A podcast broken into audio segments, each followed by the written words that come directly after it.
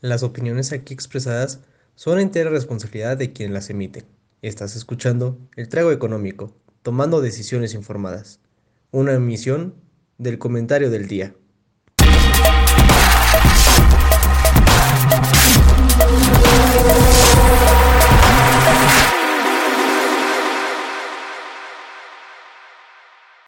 Buenas noches, damas y caballeros. Bienvenidas, bienvenidos a todas y a todos a este bello, hermoso, espectacular, maravilloso, se me, acaban las palabras para describir este increíble, increíble, me faltaba, increíble programa en esta bella noche de jueves. Ya no hace tanto frío como hacía en otras noches, lo cual no necesariamente es bueno. Bueno, allá en el Estado de México, Joaquín, quién sabe qué tanto frío haga, pero aquí no hace tanto frío, en la mañana sí hacía frío, hoy ya no tanto, pero ha sido un buen día, ha sido un buen día. Espero ustedes estén, estén teniendo también un buen día y espero tú, Joaquín, estés teniendo un buen día. Joaquín, que me acompaña aquí, Joaquín Mecón, ¿estás teniendo un buen día?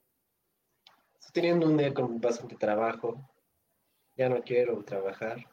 ¿A quién se le ocurrió poner el miércoles como feriado? Todo el backlog se juntó. De horrible. Pero, pero, ya es Navidad, entonces nos podemos sentir felices.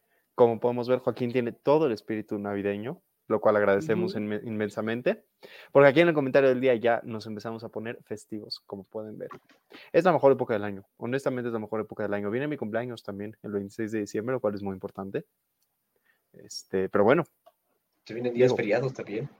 Se vienen días feriados, se viene la, revolución, eh, no sé, vienen muchas cosas. Esperamos, por cierto, hayan tenido un feliz puente, un feliz día de muertos. Las posadas. Las posadas, vienen, cosas buenas, digamos. Es correcto, es correcto, vienen bien. Pero bueno, mi, mi, querido Joaquín, pasadas todas las introducciones, saludos y celebraciones a recordar, ¿pasamos al shot financiero? Es correcto, si gusta vamos pasando al shot financiero. Oh, Jaime me la pantalla y me disculpen la, disculpen la actitud salvaje de sacar a Joaquín de la pantalla, pero ya está de regreso Joaquín. Y aquí tenemos. No lo van a creer. Damas y caballeros, aquí hasta arriba, acá, acá, mira, bueno, no sé, ahí, ahí está. Ahí está Peñoles. Ahí está Peñoles, que si bien recuerdan, es una empresa que le ha ido un poquito mal en los últimos días, ¿no? Entonces. Días tiene meses Peñoles cayéndose a pedazos. Bueno, sí, ¿verdad? Pero bueno, ya hoy como que medio resarció por ahí unas, unas cuentillas, o sea, 10.98% en una semana. No está mal. Nada mal. mal. Pero, pues a ver, hagamos apuestas. ¿Cuánto que la siguiente semana está abajo otra vez? Ah, sí, definitivamente. Digo, vaya, hay, hay, hay, hay, ajustes en el mercado, sobre todo para empresas que se, que se dedican a bienes primarios, digamos, o bueno, industrias básicas. Cuando empiezan a bajar, los inversionistas las ven bajas y dicen, pues es momento de comprar. Y capaz que Peñoles nada más está teniendo un pequeño reajuste en ese sentido, pero no creo que sea algo que dure. Uno nunca lo sabe. Uno, nunca, lo sabe. bueno, más o menos, sí, ¿no? Se supone que para eso estudiamos estas cosas, pero está, está, está raro. Pero ahora que decíamos que seguramente se va a caer Peñoles, recuerden que lo que decimos aquí no es nuestro consejo de inversiones, nada más una humilde opinión que compartimos con ustedes, pero si la siguen y ganan dinero, se mochan. Si la siguen y no ganan dinero, no lo escucharon de nosotros. Correcto, sí, no, no, no, no hagan eso, por favor. Pero mira, también tenemos a Grupo Carso con 7.32%, nada mal para la millonada del, del ingeniero. No, nada mal. Sobre todo, Tío, fue buena semana. Sí, ¿eh? ahora, ahora sí fue buena semana, ahora sí como que todo empezó como que a revivir. Por lo menos para nuestro top 3. ¿Le fue bien? Sí, sí, sí. Pero pues bueno, no, no le fue bien al, señor Starbucks y ¿qué es? ¿Domino's Pizza? Eh, ¿O era Domino's, eh, también está esta California Pizza Kitchen. Ah, Tienen varias. Sí, sí, Estamos hablando de Alsea. Grupo Alsea que tiene varias empresas por ahí al parecer cayó un 2%. Y Electra. Electra, y eso que acepta bitcoins. ¿Ya acepta bitcoins Electra?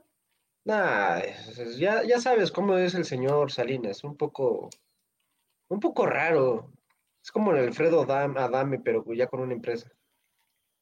Todos lo quieren golpear, pero pues ahí sigue vivo. sí, ya se ha vuelto estrella de Twitter. De repente alguien pone algo así como, Salinas, tú vas a pagarme cuando cuando pagues tus impuestos para ayudarme a, a mi casa o lo que sea, y Salinas todavía va y les contesta, no, no te voy a ayudar y así. Ay, Es divertido el Salinas. Ese Salinas. Sí, a diferencia de Salinas de Gortari, que- a diferencia de- del señor Salinas de Gortari, que es bien lindo, se acaba de sacar su nacionalidad española. Ay, qué raro. ¿A qué irá ya? Era cuestión Bueno. de tiempo, supongo. Sí, ¿no? Sí, sí, sí. sí. Pero bueno, Oye, ¿Orbia no tenía también que ver con la misma industria que Peñoles? El, ¿minería? Sí, ¿no? Creo que sí, pero te digo, lo de Peñoles no creo que sea un, un reflejo de, de desarrollo industrial per se, creo que es más un, un- una- un ajuste de mercado. Tal vez no, o sea, yo creo que es pasajero, tal vez no sea pasajero, tal vez dure un poco más, pero aún así creo que está profundamente ligado a razones financieras mucho más que a razones de la industria per se. Sí, 100% de acuerdo, 100% de acuerdo. Pero bueno. Pasemos al gringo. Pasamos al Gringo, que aquí sí no conocemos a ninguno. Sí, estas son nuevas. 33%, 33.38%. Wow, nada mal, definitivamente nada mal. Nada mal para Abiomet, que se dedica a qué creen. Si dice Abiomet, pues obviamente a cosas de medicina, a tecnología de medicina. ¿En qué? No lo sé muy bien, pero le surte a, de Texas, de Texas eh, Institute, quién sabe qué cosa que aquí ya se puso en japonés mi computadora. Pero, Pero, mira, mira qué curioso, la, la empresa que está hasta abajo, CTLT, se llama, aquí lo tengo apuntado, Catalent, Catalent, y también se dedica a manufactura de farmacéuticos, entre muchas otras cosas, pero ese parece ser una parte importante de su negocio y cayó 45%. Igual y sabes que yo creo que aquí lo que ha de haber pasado es que salieron empresas poco bursátiles y que seguramente cuando tú vas a consultar como que su grafito tiene como que la línea y luego un, un piquito para arriba, otra línea y luego para abajo. Tal vez, no Puede sé. ser. Puede ser. Porque sí están muy drásticas las caídas, ¿eh? Sí, ve eso. LNC, que sea- también cayó 40%, es financiera. De hecho, es Lincoln National Finan- Financial Group, lo cual digo, no lo hace mejor, pero bueno. Y Ah, Fidelity. National Information Services, que como su nombre lo dice, ofrece una serie de servicios financieros. Mal Pero, día para ser financiero mala semana para ser financiero en Estados Unidos, al parecer. Sí, esperemos que nadie se aviente del edificio. ya sabes, ¿no? Ahí les Sí. gusta aventarse de edificios, así bien raro. Perdón que pasara tan agresivamente a las, a las de abajo, pero me llamaron mucho la atención. Es que cómo no te va a llamar la atención si tienen un menos 37, menos 40 y menos 45. Es, es- fue, Pues- fue un cataplum. Esto parece como cuando dijeron Omicron y toda la bolsa dijo, ah, Omicron voy a bajar 30%. ¿Por qué? Pues porque puedo y quiero. Sí, saltaron. Literal, la, bol- la bolsa se aventó de un edificio. Sí. ¿Sabes cuál hubiera estado bueno ver cómo estuvo la evolución? La de Twitter. Porque te acuerdas que te dije, oye, Twitter ya dejó de cotizar o qué onda. Porque cambió su nombre, cambió su nombre y a ver si el cambio de nombre le, le trajo algo bueno o algo malo, porque ya ves que sí le pasó eso a la de Facebook, que ahora ya no es Facebook, ahora es Meta. Entonces estaría, estaría bueno luego ver. Sí, si tuvo algún efecto el cambio de nombre, que quién sabe si ha sido así o no, pero, pero puede ser. Por, eh, las dos que nos faltaron mencionar, Guild. Guild también es biofarmacéutica, lo cual me parece interesante. Digo, eh, en Estados Unidos estas acciones suelen ser muy volátiles, como estamos viendo, así que nada que, nada que no deberíamos esperar. Y WYN, eh, perdón, al parecer es una corporación que se dedica al manejo de hoteles y casinos. Tal vez la temporada de Halloween y, y el Día de Muertos, y se viene ahorita el Buen Fin, Thanksgiving, todas estas cosas en Estados Unidos también, tal vez les subieron sus reservaciones. Tal vez, tal vez. O, o también porque ya se empieza a venir diciembre. Entonces dicen, ah, vacaciones. Efectivamente. Sí, porque Pero no, no creo que por el Huawei hagan tanto despapalle. Por Halloween capaz que no, pero, pero Thanksgiving sí es una gran, gran entrada de dinero para muchas empresas en Estados Unidos y Black Friday y todo lo que va aparejado con ese gran fin de semana. Pero antes de que pasemos al tema del día de hoy, porque tenemos un tema divertido, interesante el día de hoy, mi querido Joaquín, se nos olvidó hablar de qué estamos tomando. ¿Qué estás tomando? Yo una cerveza. Una Excelente. cervecita. Lo, lo del, lo espectacular, sí, mejor. Excelente. Muy bien. ¿Y, y tú? ¿Tú? Que, que vi que tienes una cosa verde por ahí rara, ¿eh? Esto se llama una mula de Moscú. Tiene limón, ginger ale, vodka y además le puse unas gotitas de un licor de menta para ver si sabía fresco a menta. ¿Y qué crees? Quedó muy rico. Un Moscow Mule, igual que como cantaró Bad Bunny por ahí en su, su Efectivamente. gran canción, sí. Bad Bunny, Bad Bunny, está presente. Deberíamos hacer la economía de Bad Bunny. ¿Cuánto dinero mueve Bad Es Bunny? poco, es poco probable que hagamos un programa de la economía de Bad Bunny, pero Joaquín probablemente presionará por eso durante las próximas décadas. El público lo pide. El público que no ves, mira, aquí en el chat que tenemos aquí todos en vivo, todos están diciendo pongan la economía de Bad Bunny. Todos queremos saber la economía de Bad Bunny. si Bad Bunny nos marca y nos pide un programa de la economía de Bad Bunny, no solo hacemos el programa, hacemos el programa yo disfrazado de Bad Bunny, salvo. No, no, hombre, si, si eso, si, si Bad Bunny viniera aquí, no, esto sería, wow, Un saludo a Bad Bunny que como muchas otras celebridades nos ve todas las semanas. claro. Pero pasemos al, día de, al tema del día de hoy. El tema del día de hoy es muy interesante. Joaquín y yo queremos platicar con ustedes acerca de turismo, acerca de la industria del turismo, de la economía del turismo, de proyectos de turismo, de planes de turismo, porque como bien decíamos hace rato, se vienen las vacaciones, se viene todo aquello que es bello y agradable, así que platiquemos acerca de todo aquello que es bello y agradable, platiquemos del turismo. ¿Quieres empezar? Sí, sí, sí, si, si gusta, si gusta, yo inicio, pero igual y con una noticia bastante fresca de hace dos horas, que sí tiene que ver con el turismo, porque sin vacaciones no hay turismo, porque pues cómo vas a poder irte a vacacionar si no pides tus días de vacaciones. Y supuestamente, eh, pues ya, ya pasaron, ya pasó el Senado una, no era propuesta, un decreto en el cual eh, modificaban el artículo 76 y 78 de la Ley Federal del Trabajo. Yo esperaba que se agregaran unos mejor cinco días en, el artículo 74 para que nos los dieran de grapa y a fuerza esos días. Pero no, al parecer ahora vamos a tener vacaciones del, desde el primer año, bueno, después del primer año, 12 días este, para, para disfrutar de vacaciones y teniendo un tope de 20 días. Todo esto se hace válido hasta el primero de enero del 2023. Y esto supuestamente lo están celebrando y están diciendo, no, que es vacaciones dignas y toda la cosa, pero la verdad es que yo sigo sin entender cómo es que ellos entienden sus vacaciones dignas. O sea, estos señores nada más van a sus sesiones ordinarias, van a lo que se llama la legislatura, que no son todos los seis meses. Entonces yo no entiendo cómo le pueden decir vacaciones dignas a tener solamente 12 días de vacaciones al año para poder disfrutar. O sea, esos son que dos semanas laborales y dos días, o sea, no, no, no entiendo, o sea, mejor que pongan, no sé, vacaciones dignas 20 días, o sea, todo un mes que puedes faltar, o sea, eso sí estaría bien, o sea, no, no, no 12 días, ¿para qué se quedan ahí? Luego de, ¿O sabes tope qué? de 20, Déjate- de déjate- 20 días. déjate el número de días, que hubiera esquemas flexibles de trabajo donde sí te pudiera generar horas y, y- y pudiera estar afiliado al servicio social sin tener que estar eh, en un esquema totalmente cerrado y totalmente inservible. O sea, la gran enseñanza de la pandemia, justo hoy, hoy en la mañana veía un video acerca de este tema que decía que en 2022 la productividad, la productividad ha caído como pocas veces en la historia se ha visto. Y en 2020 la productividad aumentó como pocas veces en la historia se había visto.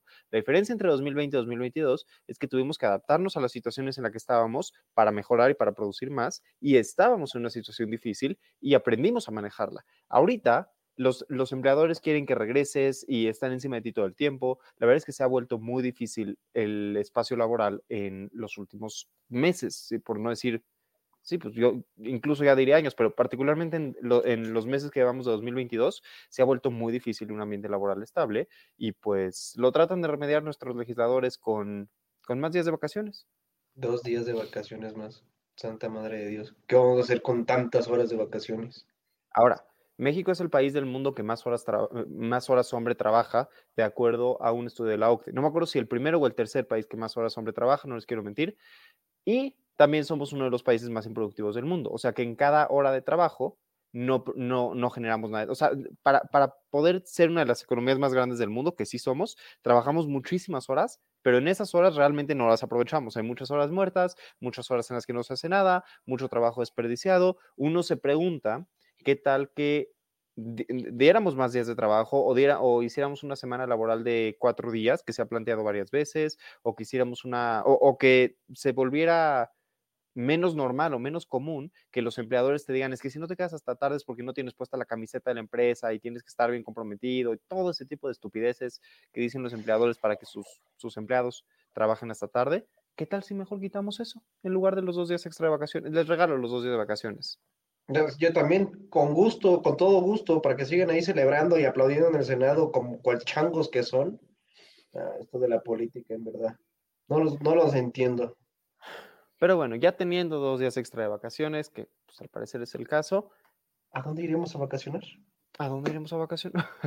no, independientemente de dónde, independientemente de dónde nos vamos a vacacionar o dónde nos vamos a vacacionar o todo eso.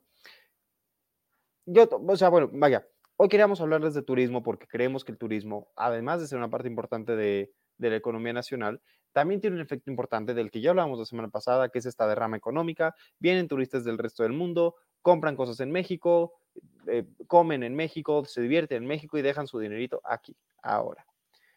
Hay varios proyectos en México que pretenden fomentar el turismo y queremos hablar particularmente de dos. Primero de un proyecto que acaban de cancelar, el proyecto de los pueblos mágicos. ¿Qué sabemos del tema?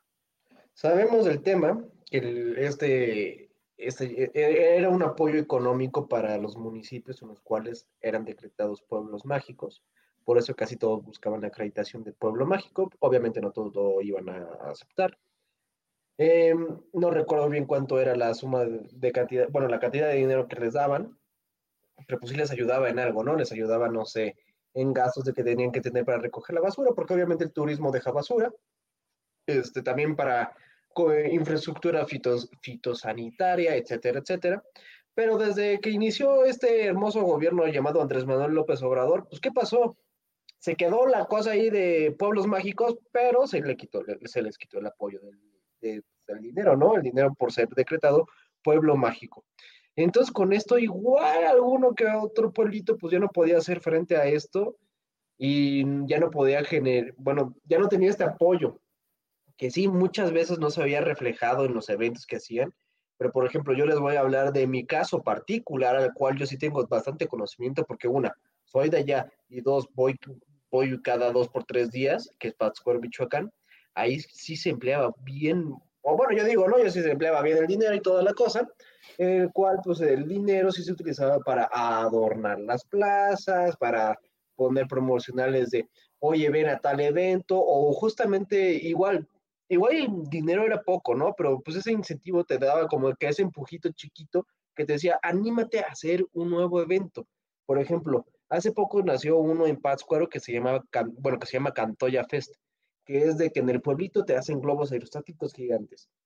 Eso está genial, pero pues quitando este, este apoyo, no sé si se vinieron para abajo o no se vinieron para abajo, pero pues ya saben, ¿no? Estamos en esta, en esta presidencia de, de que hay, no hay que gastar en nada, pero hay que gastar más. De lopitos. Y es que justo un tema muy importante es que ese, el proyecto de los pueblos mágicos es un proyecto que beneficia a diferentes áreas del país, porque hay pueblos mágicos en diferentes áreas del país y que no requiere de inversiones millonarias. O sea, no es de que te están pagando para que reconstruyas el cerro de la, Peña de Bernal ahí en Querétaro, y no es de que te están pagando para que recrees el, yo qué sé, para que vuelvas a, empapar el lago de Texcoco a ver si se si se rescata. Es, son, apoyos relativamente chicos comparados, bueno, eran apoyos relativamente pequeños pensándolos en relación al presupuesto federal, que ya no se dan, que, simplemente se cortaron. Y por otro lado, tienes otro, otro proyecto, un megaproyecto, uno de los megaproyectos más importantes del presidente, que está adjudicado a dos secretarías, a la Secretaría de Turismo y a la Secretaría de Defensa, pero cuyo presupuesto viene en parte de la Secretaría de Turismo, porque se supone que va a traer turistas y que se llama Tren Maya. Damas caballeros. Una pregunta, Jaime, nada más para, para iniciar esto. ¿Tú estás en contra o estás a favor de ese tren? A ver, me parece un buen proyecto. No me parece un mal proyecto en inicio. Creo que todas estas ideas de que está talando selva y todo eso es cierto. O sea, estas ideas son ciertas en muchísimos proyectos del gobierno mexicano. Más bien, si vamos a empezar a detener proyectos por su impacto ambiental, que tal vez sí deberíamos, que, sea, que, sea una, una, pelea justa, digamos, que la Secretaría de Medio Ambiente analice con, concienzudamente qué proyectos están dejando demasiado impacto ambiental y que cancelen los que tengan que cancelar. Dicho eso, dicho eso, Económicamente me parece una muy buena idea el tren Maya, siendo que el sur sí está subdesarrollado, lo sabemos perfectamente bien. El sur sí se puede beneficiar de grandes obras, sí hay una derrama económica de una construcción de ese tamaño y sí puede funcionar tanto como tren de pasajeros como tren de carga para conectar dos zonas del país que, lo necesitan, que es el, el sur con el centro. El centro también necesita acceso al sur, va a permitir desarrollo en, va a permitir desarrollo en la región en sí misma, va a permitir comercio de un océano a otro, del Atlántico al Pacífico. Bueno, debería de permitirlo en, en estricto sentido y también va a permitir que México tenga mayor influencia en Centroamérica. Todo eso me parece muy positivo. Dicho eso, el presupuesto es millonario, el presupuesto es ridículo, total y absolutamente ridículo. Las cantidades que se están yendo al tren Maya no tienen, no tienen nombre, sobre todo con un país como el que tenemos. Si tuviéramos un país en muy buen estado, con una educación ejemplar, etcétera, etcétera, etcétera, me callo la boca, es lo que quieras con tu dinero. Si quieres tapizar el piso con moneditas, vas. Pero en el estado, ahora sí que como diría Chumel Torres, en el estado de la República, como está el estado de la República ahorita, no, no, no. Y una última cosa, no va a traer turistas. O sea, por el amor de Dios, yo no me imagino ser un turista en Alemania y decir, ir a México a subirme al trenecito, a ver si llego de un lado a otro, ¿qué tal está?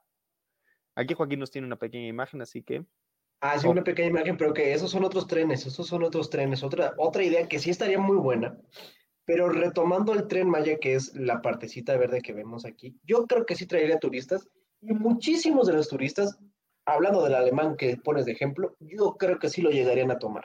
¿Por qué? Porque en el sur, históricamente, ¿a quién tenemos? A los mayas. Los mayas crearon pirámides que sí, también no tendrán el tamaño, digamos, de las de Teotihuacán, etcétera, etcétera, ¿no? Pero pues tienen Bonampak, tienen Chetumal, tienen Chichen Itza, y también tienes eh, dentro del tren Maya, tienes también Playa del Carmen, que también pues es un lugar bastante turístico.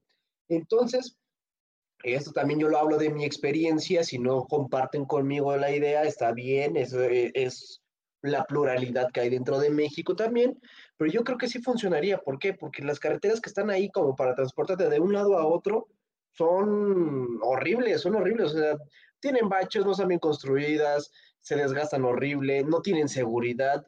Digo, es el sur, o sea, no, no es para hacer mala onda y si quieren retomo hasta el, el comentario de, de, Gabriel Cuadre de que México sería una potencia si quitamos a Guerrero, Oaxaca y Chiapas.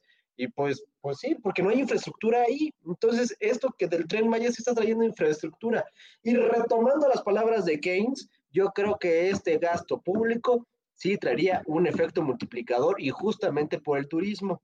¿Por qué? Porque el turismo aquí ahorita solamente se está casi casi concentrando en una partecita que es aquí, aquí al, al norte de, de, Quintana Roo. ¿Por qué? Porque pues ahí está Cancún y ahí está Chetumal y ahí está Holbox, etcétera, etcétera, que son, es un punto muy, muy bueno y es muy turístico, pero que también podría conectar con todas las demás partes para que también la economía no solamente se, se fuera ahí, bueno, el dinero, ¿no? No solamente se fuera ahí, sino que permeara todo el sur y que eso pudiese ayudar en algo. Sobre todo el comercio informal, que son los más, los más necesitados y que, que estoy segurísimo que no reportan para nada ganancias. Un ejemplo, cuando vas al, ¿cómo se llamaba? Bonampak, creo que se, se llamaba Bonampak, las estas pinturas que seguramente si tú tienes entre 27, 27, y 20 años, viste en algún libro de la Secretaría de Educación Pública en la de Historia, que era una, una pintura maya, que creo que era la de Bonampaco, no, o no recuerdo bien si alguien ahí de los este, que nos está viendo en, los comentarios me lo pone, pues ahí reafirmando que era Bonampaco, que era otra, estaría genial. Cuando vas a, esa, a esas partes de esas ruinas mayas, te tienes que parar porque ya no hay carretera y hay nativos, hay mayas nativos que se te llevan en su coche hasta allá y que obviamente pues te cobran un, un ¿no? Para que te puedas llevar a, te puedan llevar allá, pero pues es que no, no, no hay infraestructura. Dirán muchos, es que los cenotes y que las pinches palmeras, los árboles. Pues sí, hermano, ¿y tú cómo crees que era la Ciudad de México? Uh, eh, mira, la Ciudad de México era más lago del lago que es Texcoco.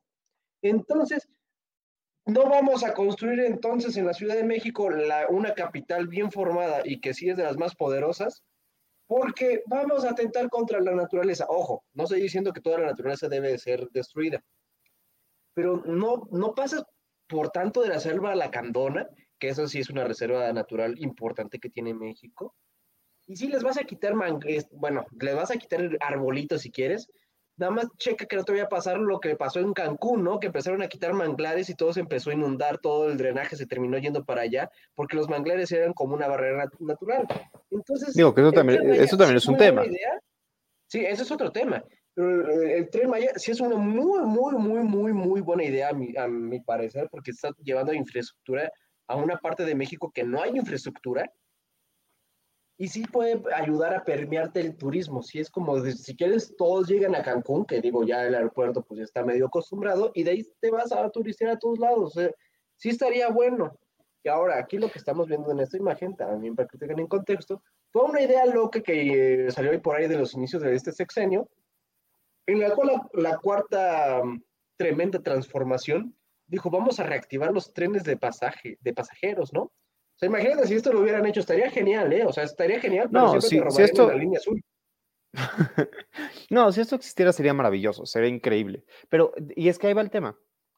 La estructura de los ferrocarriles en México está diseñada para favorecer a los jugadores que ya existen.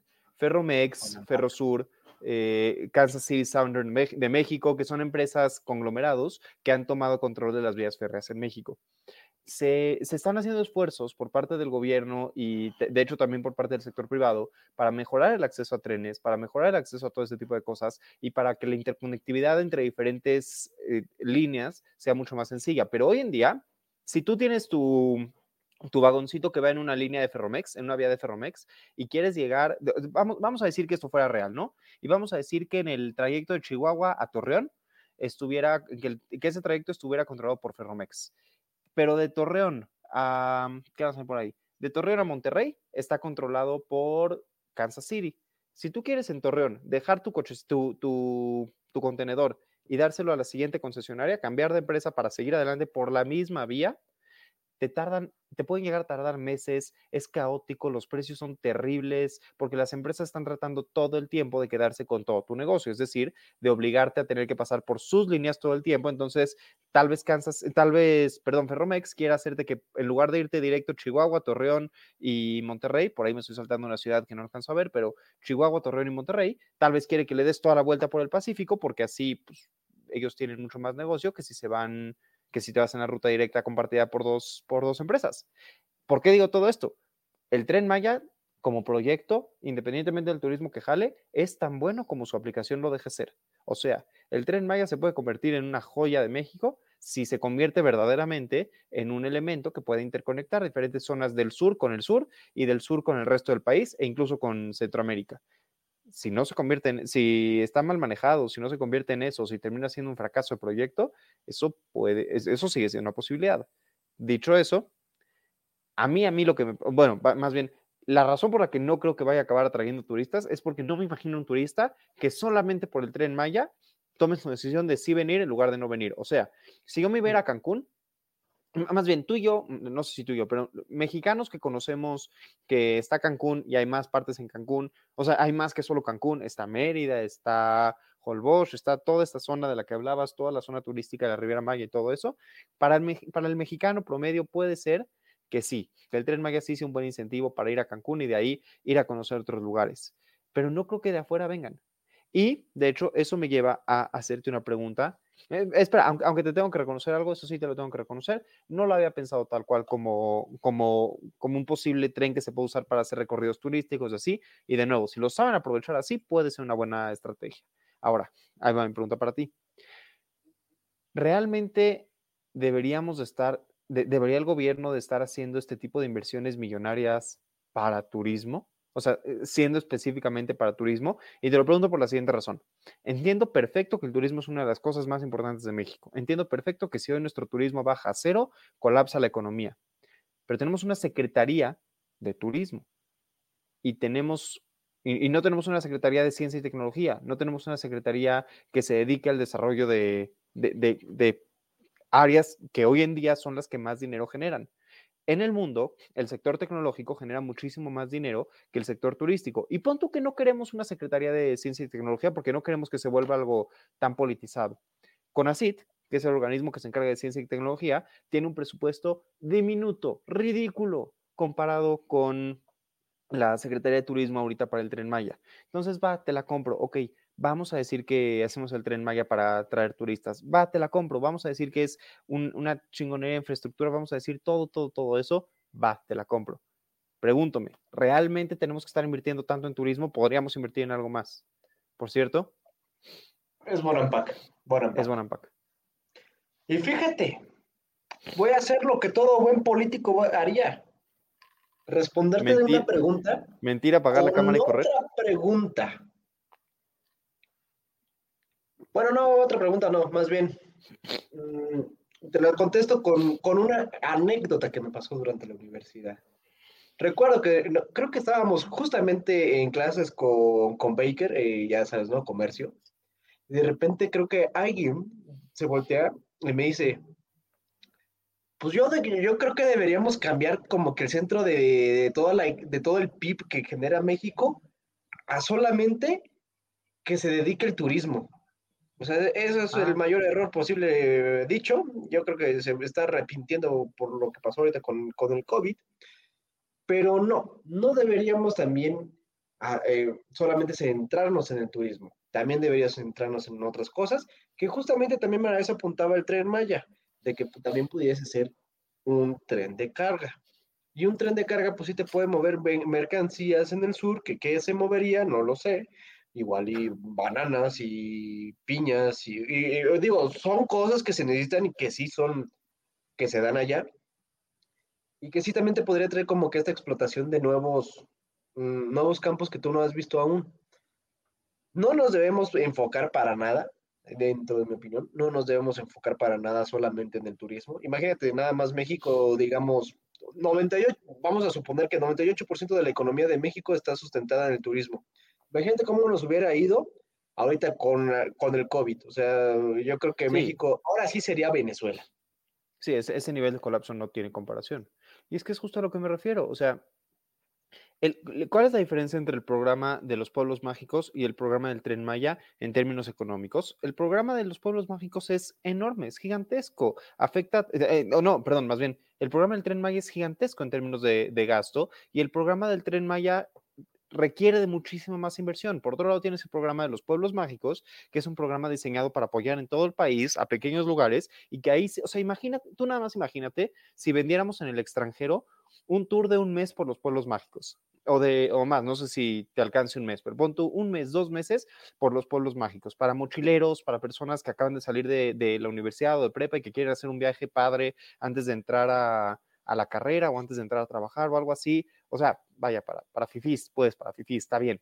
Pero imagínate que hicieras un viaje donde empezaras en el norte y acabaras en el sur y pasaras por todos los pueblos mágicos. Que ahí sí creáramos infraestructura con pequeñas líneas de tren, no la mega línea de tren Maya, pequeñas líneas de tren para conectarlas todas y que hubiera un recorrido por todo el país de pueblos mágicos y que pudieras interconectar con las mayores ciudades. Imagínate que durmieras en la Ciudad de México y cada día vas a otro pueblito de los cercanos y regresas a la Ciudad de México y luego te pasas a Guadalajara y luego te pasas a Puebla. O sea, bueno, ahí me fui de un lado para el otro. O sea, me, da la impresión de que el programa de pueblos mágicos es un programa que puede funcionar para mucho más, incluyendo al sur, que solamente una zona turística y requiere de mucha menor inversión.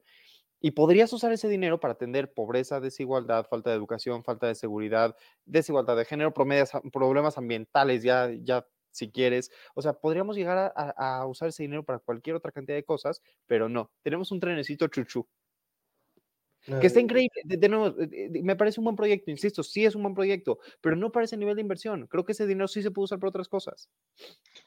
Totalmente de acuerdo. Y yo tengo otra, otra gran pregunta. ¿Tú creerías que van a acabar ese tren si no han podido acabar un pinche tren de 65 kilómetros de Toluca a Santa Fe? No.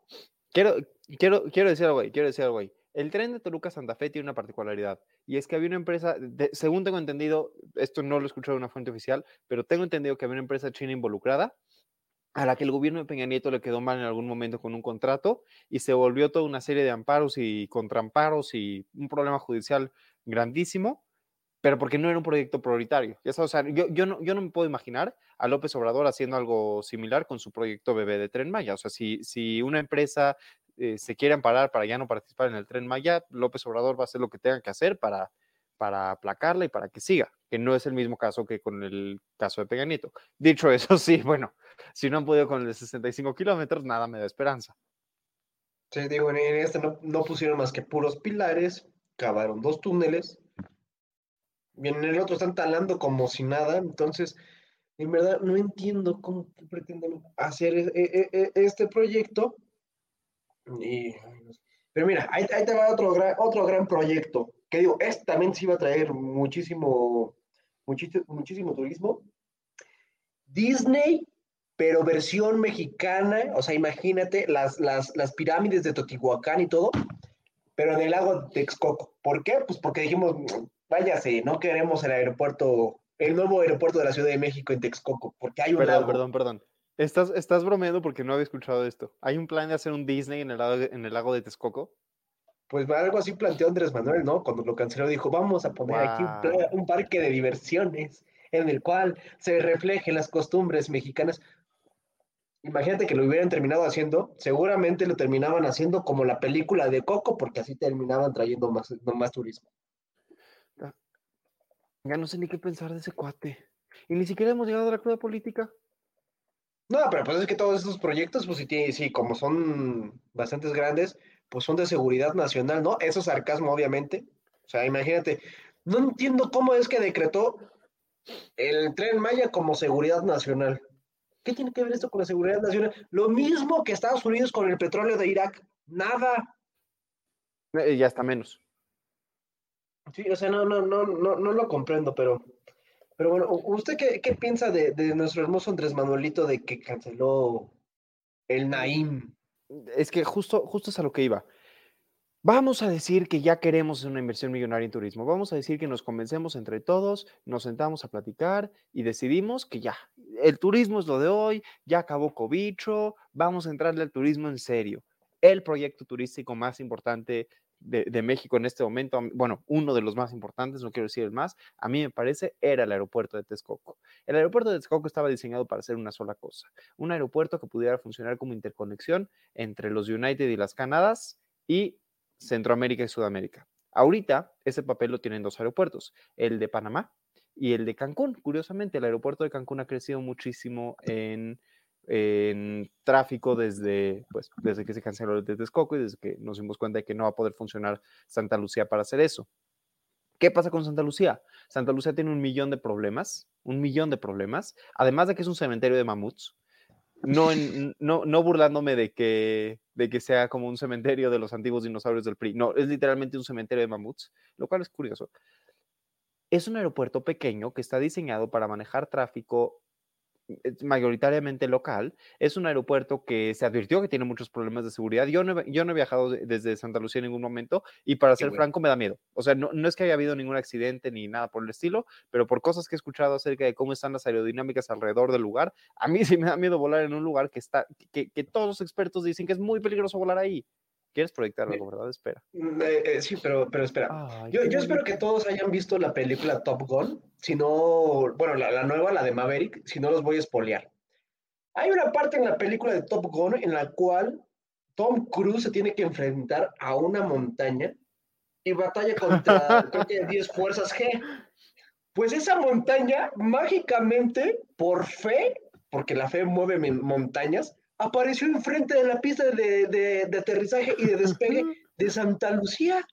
¡Wow! Oye, voy a hacer un aeropuerto en donde, pues allá hay un monte, güey, ponlo enfrente, porque pues los aviones pueden hacerle como Tom Cruise, obviamente. O sea, imagínate, cambiaste esta cosa hermosa que se parece ahora mucho a un aeropuerto, eh, bueno, al aeropuerto de, Abu Dhabi, en el cual hasta hay un parque temático de Ferrari, porque lo ves y, ya, ya, esto ya parece el, el de Abu Dhabi lo cambiaste por esto, por esto. Una cosa que, que, o sea, imagínate, estás promocionando esta cosa para que traigan el turismo y sale, a ver, primero, este aeropuerto es para la Ciudad de México, porque su aeropuerto ahorita se está viendo saturadísimo, el Benito Juárez. Las dos terminales están pedazos.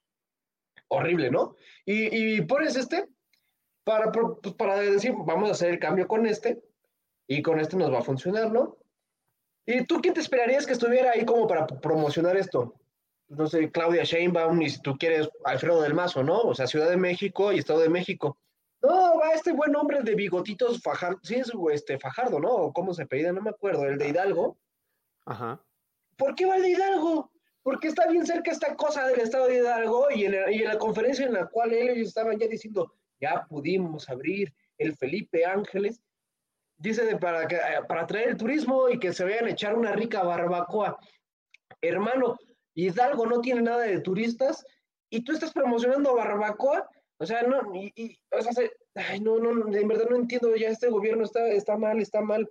Primero poniendo un aeropuerto en, al lado de, un, de una montaña, luego también mintiéndote de que ya había un tren, un tren que, ojo, salió en uno de sus spots, todos los que iban arriba del tren se estaban literalmente cagando de risa porque sabían que era un tren fake. ¿Qué está pasando aquí? O sea, esto sí es atole con el dedo, pero no con Tal uno, cual, con tal los cual. 10 dedos. No, la, la cosa está terrible, la cosa está muy mal. Y no, no, no quiero sonar más alarmista de lo que debería, pero es que hay un dato muy interesante, estaba tratando de buscar la fuente ahorita, pero no me acuerdo si fue The Economist o The Wall Street, Wall Street Journal o uno de esos periódicos eh, anglosajones, fifís, todo lo que quieran, pero... Por la posición. Exacto. Hace unos meses, cuando, no, hace unos años, wow, qué largo ha sido este sexenio. Hace unos años, cuando se tomó la decisión absoluta de cancelar el aeropuerto de Texcoco, se volteó uno de estos periódicos y dijo que era la decisión más estúpida económicamente de los últimos 200 años. Damas y caballeros, en los últimos 200 años nació y desapareció la Unión de Repúblicas Socialistas Soviéticas. Toda la URSS, según estos periódicos, fue menos estúpida en toda su existencia, a pesar de haber colapsado, que la decisión del aeropuerto. O sea, tu país colapsa por completo, desaparece. Y aún así, eso es mejor que haber cancelado este aeropuerto. Y todavía ni siquiera llegamos a la cruda política. No, pues no, pero pues, ¿qué, ¿qué necesidad tienes cuando ya estás viendo que este, diría Cristian Martinoli, este país se cae a pedazos y Andrés Manuel no hace nada? Además, ojo, ojo, supuestamente, pues como ya se lo otra vez lo reitero, este, este aeropuerto es para la Ciudad de México. ¿Cuánto te haces de la Ciudad de México al AIFA? Una hora y media. Y, y pagas caseta. Ahora imagínate si no pagas caseta, te va peor. Entonces, y así quieres fomentar un poco de tu, bueno, pon tú que no sea para el turismo, ¿no? Que sea como para transporte. Entonces, ¿para qué? ¿Quieres qué? Y, y apuntando a lo que decías, ¿no? De que la, la revista pues nos dice muy mala inversión. Estoy totalmente de acuerdo. Fue como, oye, estoy comprando, ah, bueno, vo- voy a comprar financiadamente, no sé, va- vamos a poner un coche, me- voy a comprar una Jeep, voy a comprar una Jeep para, pues, para las tareas que necesito, ¿no? Ya la estás pagando y toda la cosa, llevas más o menos como la mitad. ¿Y qué es lo que dices? ¿Sabes qué? La Jeep no me funciona, es muy fifí. ¿Sabes qué? Vamos a comprarnos mejor, no sé, eh, un- una camioneta FAO de carga para vacas, pero que nos va a salir tres veces más caro. Tú págalo. o sea, Exacto, somos humildes. exacto. Así, así de estúpido fue la decisión de, de- de decir no, a- no, no al aeropuerto, al nuevo aeropuerto internacional de la Ciudad de México. Y es que es justo mi tema. Si ya vamos a gastar ese tipo de cantidades en, en estupideces económicas y ya vamos a meternos tan clavadamente, o sea, de nuevo, si estuviéramos perfectos en, en todos los temas y el turismo estuviera funcionando y estuviéramos haciendo inversiones inteligentes, por favor, aviéntate el aeropuerto, de, perdón, aviéntate esta cosa, el tren Maya. Es más, dos trenes Maya. Es más, un tren Maya, un tren Olmeca, un tren Azteca, un tren Zapoteca, tren de la cultura que tú quieras, por favor. Es más, tren y barcos y todo. ¿Pero qué crees? Es más, Si- Échate solamente uno, un tren, un tren y dos puertos. Échate el tren del Istmo de Te- Tehuantepec y dos puertos, dos puertos que estén en Guerrero y otro en Veracruz. Con eso la haces. Les vas a evitar un costo enorme a todos los gringos que quieren pasar al otro lado y también a todas las mercancías que quieren pasar al otro lado y no van a tener que bajar hasta Panamá. O haz lo que tú quieras con lo que quieras. O sea, si, si, si de verdad el turismo en este país estuviera funcionando, haz lo que quieras. Pero el turismo no está funcionando, no estamos tomando las, porque no estamos tomando las decisiones correctas, porque para que el turismo funcione también tienes que tomar decisiones correctas y además es una inversión innecesaria. Podi- mm, perdón, perdón, podríamos invertir esto de manera más inteligente en sectores más inteligentes.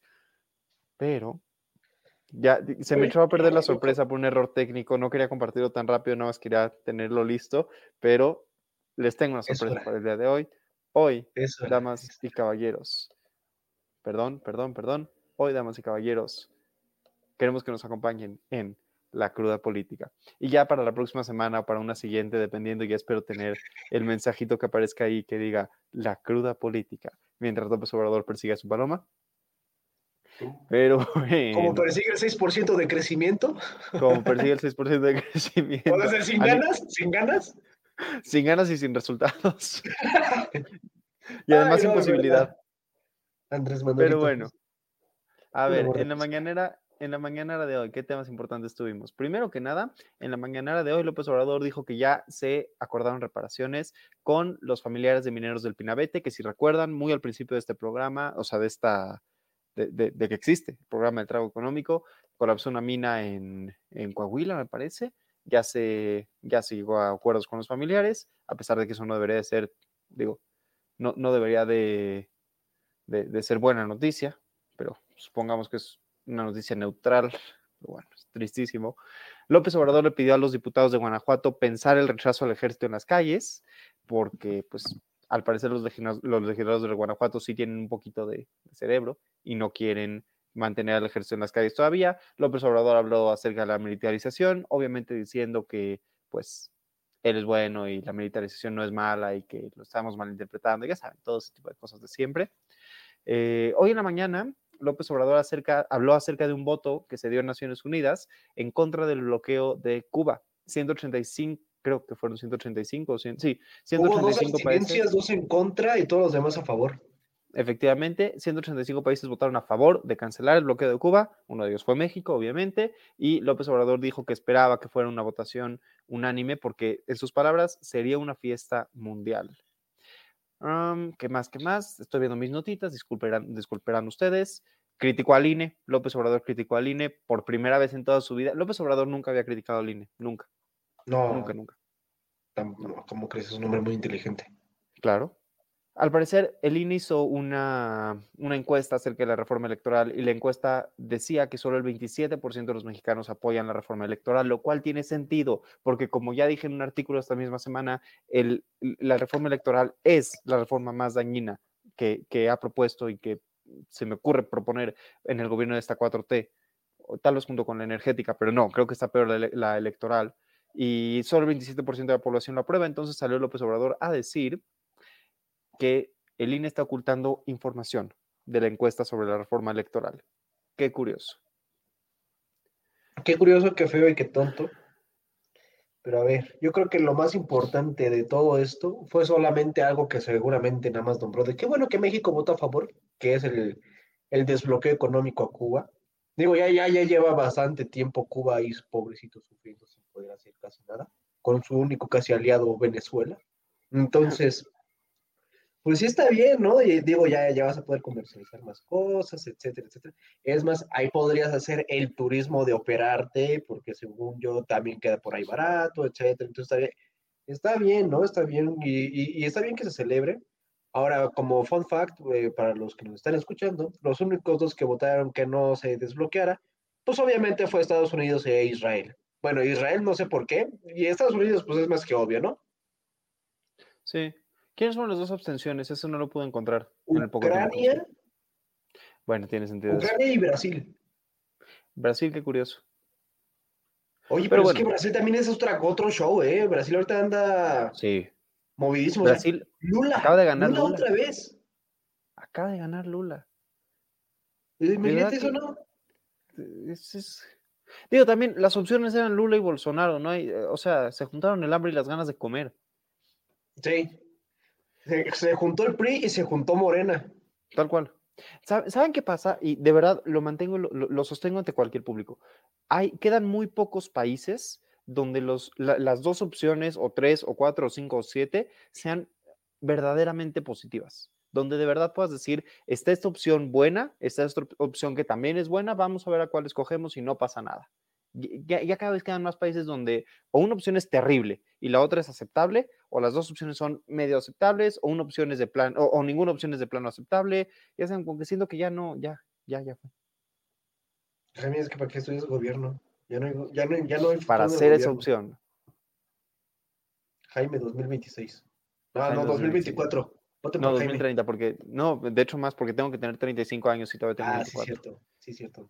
¿En qué año estamos? 20, estamos 2022 y yo tengo uh -huh. 24 años, me faltan 11 años. 2022 más 11 son 33 y hay elecciones en el 36. Jaime 2036, damas y caballeros. No, no, no. No estoy anunciando mi campaña política porque al parecer eso es ilegal.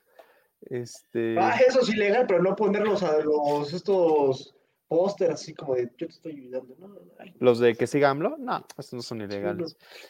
Hay un último tema acerca de la mañanera que quiero mencionar. Ya saben que para mí siempre es importante todo este tema del INE, de la reforma electoral y todo eso. Yo me podría quedar horas hablando acerca de por qué es peligroso que López Obrador quiera desaparecer y debilitar al INE. Me parece que es un tema muy importante. Pero hay otra cosa que también me parece importante, la debilidad del Poder Judicial, porque López Obrador se la pasa atacando al Poder Judicial. Y sí, damas y caballeros, hoy también atacó al Poder Judicial. Dijo, acusó a los jueces de liberar delincuentes, porque al parecer no están de acuerdo con su su visión de lo que es la prisión preventiva y al parecer López Obrador opina que los jueces se dedican nada más a liberar a altos vuelos, o sea, a criminales de cuello blanco. Ojo, no puedo decir que estoy totalmente en desacuerdo con él. Sí es cierto que, que un criminal de cuello blanco tiene buenas posibilidades ante una corte por diferentes razones, ya sea por soborno, por imagen, por miedo, etcétera, etcétera. Pero dicho todo eso, la idea no es criticar al Poder Judicial, porque eso solamente debilita al Poder Judicial. La idea es tratar de resolverlo. Y no creo que Lopito se esté haciendo nada por resolverlo, más que perseguir palomas. Pero eso solo en su tiempo libre, entonces no pasa nada. No lo hace como presidente. Ah, ajá. No, pero. Este país se cae en pedazos y Andrés Manuel no hace nada. Tengo sí está que... haciendo cosas, Joaquín, sí está haciendo cosas, está persiguiendo palomas está haciendo la mañanera, muy importante, porque es la, la única mañanera? fuente fidedigna de, de, ¿cómo se llama?, de, de, de, información. Eso y el programa de Hugo Chávez, de que está cantando todas, a todas horas, es lo mismo. Totalmente. Sabes, yo creo que cerramos ya, ya con esto, pero quería compartirles una última idea. Estaba leyendo el otro día un discurso de Colosio. ¿Te acuerdas de Luis Donaldo Colosio? Gran muchacho, candidato a la presidencia del PRI en 1994, asesinado en campaña allá en Lomas Taurinas, Tijuana. Eh, sí, le fue como en feria al pobre. Pero ten, tenía, una, tenía, una, tiene un discurso muy interesante donde e, ese famoso discurso que hace en el Monumento a la Revolución que dicen oh, que... buenísimo. Buenísimo. Aquí Yo está. Veo país con hambre de democracia. ¿Si era hambre, hambre, de democracia? Justicia. Yo veo un México con hambre y sed de justicia. Increíble. Y por ahí, por ahí, tiene una frase espectacular. O sea, toda esa frase en general es muy, muy, muy buena, eh, porque es todo parte de un parrafito, muy bien estructurado y todo, como solo un, un, priista de, antaño podía hacer. Pero por ahí una de las frases que más me gustan de ese discurso es la siguiente, se las leo textual. Um, aquí está. Yo veo ciudadanos angustiados por la falta de seguridad, ciudadanos que, me, que, merecen mejores servicios y gobiernos que los cumplan, ciudadanos que aún no tienen fincada en el futuro la derrota. Son ciudadanos que tienen esperanza y que están dispuestos a sumar sus esfuerzos para alcanzar el progreso. A mí me gusta creer que todavía hay ciudadanos de ese tipo. No es López Obrador, pero pues aquí estamos, ¿no?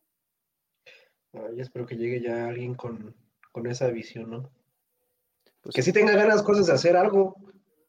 Un abrazo al hijo de Colosio, que también se llama Colosio, Luis Donaldo Colosio Riojas, que está en. No, sí, Riojas. Movimiento Ciudadano. Que está en Movimiento Ciudadano, allá en Nuevo Lyon. En Monterrey. Nuevo Lyon. La, la, la, República. La, la República, República, de Nuevo, Nuevo Lyon, que no tiene agua. Pero bueno. Que no tiene agua. Bueno, ya, ya llovió al parecer. No, sí, ya tiene agua, bueno. que no ves que, que, Samuel García rezó mucho para que lloviera, güey, ah, claro. hasta inundaron la ciudad es muy divertida la política mexicana, así caballeros. Si no, o sea, si es trágica, por lo menos que sea tragicómica. Ya que estamos en eso, el, digo, ay, perdón, se me fue un poco la idea, pero sí, no, se me fue por completo la idea. Iba a decir algo acerca de esto de que sea cómica. Ah, sí, ya me acordé. Decían los griegos que una maldición, si tú eras amigo de un griego y te peleabas con un griego, una maldición que te decían era, ojalá vivas en tiempos interesantes. Horrible, lo entiendo, lo entiendo, lo entiendo. Ya, sí, después del COVID ya lo entiendo. Yo no entendía, ya lo entiendo. Sí. Pero bueno, ojalá ninguno de nosotros viva tiempos interesantes. interesantes y que más estamos viviendo tiempos interesantes. Pasamos una pandemia, estamos pasando una recesión, estamos pasando de que dice Omicron y toda la bolsa se cae con todos tus ahorros. Estamos pasando que cada do- 15 días el Banco de México y la FED están aumentando como locos sus tasas de intereses porque hay inflación. Y rogamos a nuestro Señor Jesucristo, o a con quien crean, pero recen fuerte, que no lleguemos a una esta inflación. Entonces, Pero tenemos un gobernador en Nuevo León que reza por lluvia y nos podemos divertir con él. agradece lo que tienes, de. Nuevo León y que mochaba manos. Sí, sí. Pero bueno, en todo caso, ojalá nadie, ojalá lo más interesante de su semana a partir de ahora y para siempre sea este programa y no tenga ningún otro tipo de, de evento interesante. Y si sí, que sean positivos todos.